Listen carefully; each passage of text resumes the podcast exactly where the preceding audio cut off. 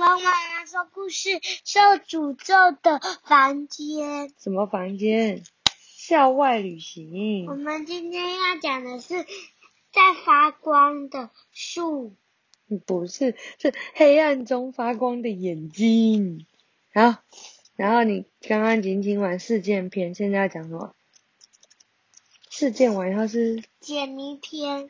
对，好了，来了解谜篇。他刚刚说，眼珠子看似转动，其实只是眼睛的错觉。他们早上就知道，他们早上在看什么？那个馒头啊，还有那个猫猫，对不对？是不是就是你往你的这个角度看，就觉得他在看你，对不对？这个猫猫讲，对不对？好，我们来看喽，快到了，就在那个斜坡下面。真实健太山田一手拉着手，小心翼翼的走到凹洞的底部，树妖就在那边，你看它在动。健太指的方向的确有个绿色的巨大树妖，沙沙沙沙，轰轰轰。树干和树枝剧烈的摇晃，树妖的眼珠子散发着朦胧的光芒。果然不出我所料，真实迈开大步走向树妖。真的没问题吗？你会被树妖抓住着。现在提心吊胆的紧紧跟在真实后面。真实举起了手电筒，照向树妖。回头电带，回头对健太说：“他并不是树妖，只是随风摇曳的一棵老三毛榉。”罢了，老三毛榉，三年一也胆战心惊的靠向大树。眼前这棵大树，白色树干密密麻麻的覆盖着一层发出绿色的蕈菇，太惊人了吧？这些全都是月夜榕吗？真实点点头。月夜榕大多生长在这种树龄很老的三毛榉上，蕈菇长大张开蕈伞后就会发光。至于为什么会发光？目前尚未找出原因，所以这棵树才会发光。真实又再把手电筒向上一照，一照，那个像是血盆大口的地方，不过是树干上裂开的大洞。哦，原来是这样子，而那就是眼珠子会转动的真相。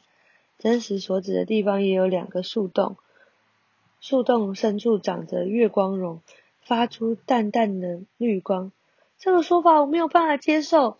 为什么这个叫月夜榕的东西看起来会转动呢？山田一不满的质问。关键就在今天早上剩下的那颗甜馒头啊！甜馒头！健太和三田一错愕的看着真实。当时不论从什么角度看过去，都觉得甜馒头比较靠近自己啊，对不对？嗯，不是吗？树妖的眼珠子会转动也是同样的道理哦。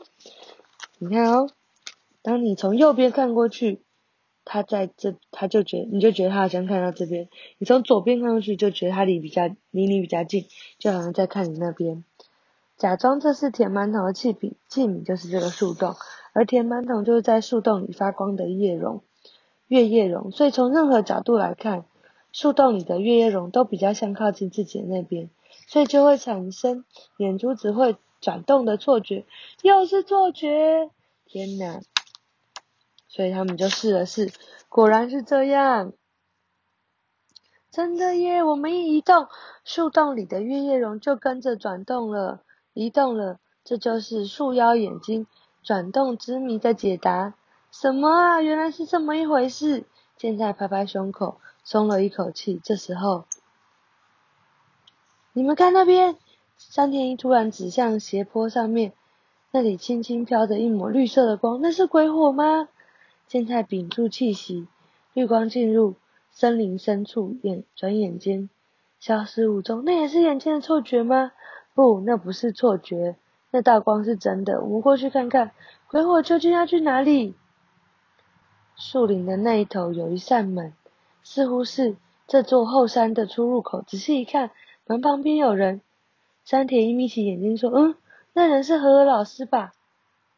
他们看到一头蓬松长卷发的在飞风中飞舞，那真是有花生小学女神之称的和和老师。鬼火该不会是来找和和老师的吧？现在才刚说完，耳边就传来熟悉的声音：“何老师，抱歉让你久等了。”班导大前老师从树林间窜出，手中还拿着一个透明的容器，里面装着散发绿光的月夜绒。这种会发光的蕈菇叫月夜绒，你觉得如何？很漂亮吧？我费了一番功夫才找到的。那个被健太误认为是鬼火的绿光，就是大前老师装在容器里的月光绒所发出来的。你说想让我看的东西就是这个吗？呵呵，老师愣在原地。对，你早上说过，你想要看看会发光的蕈菇。呃，说说的也是，也想知道会不会是戒指。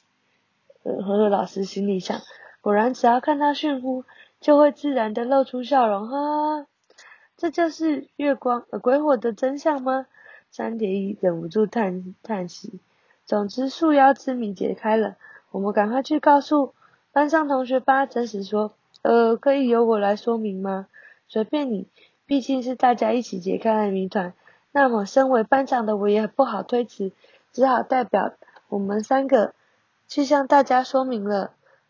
健太怯生生的询问，一脸得意的山田一说：“那我们明天可以外出了吧？”三天一，真的你们没办法，就这次特别准许吧。太好了，真实，我们明天可以一起外出参观了。健太露出灿烂的笑容，看向真实，真实也点了点头。好，原来蕈菇不是植物，科学轨迹小档案，奇妙的蕈菇世界。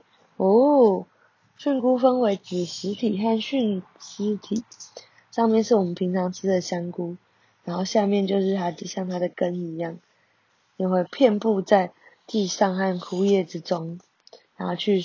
收取它的养分，好，所以冬虫夏草，寄生在昆虫身上的蕈菇，以昆虫身体为养分为生的蕈菇。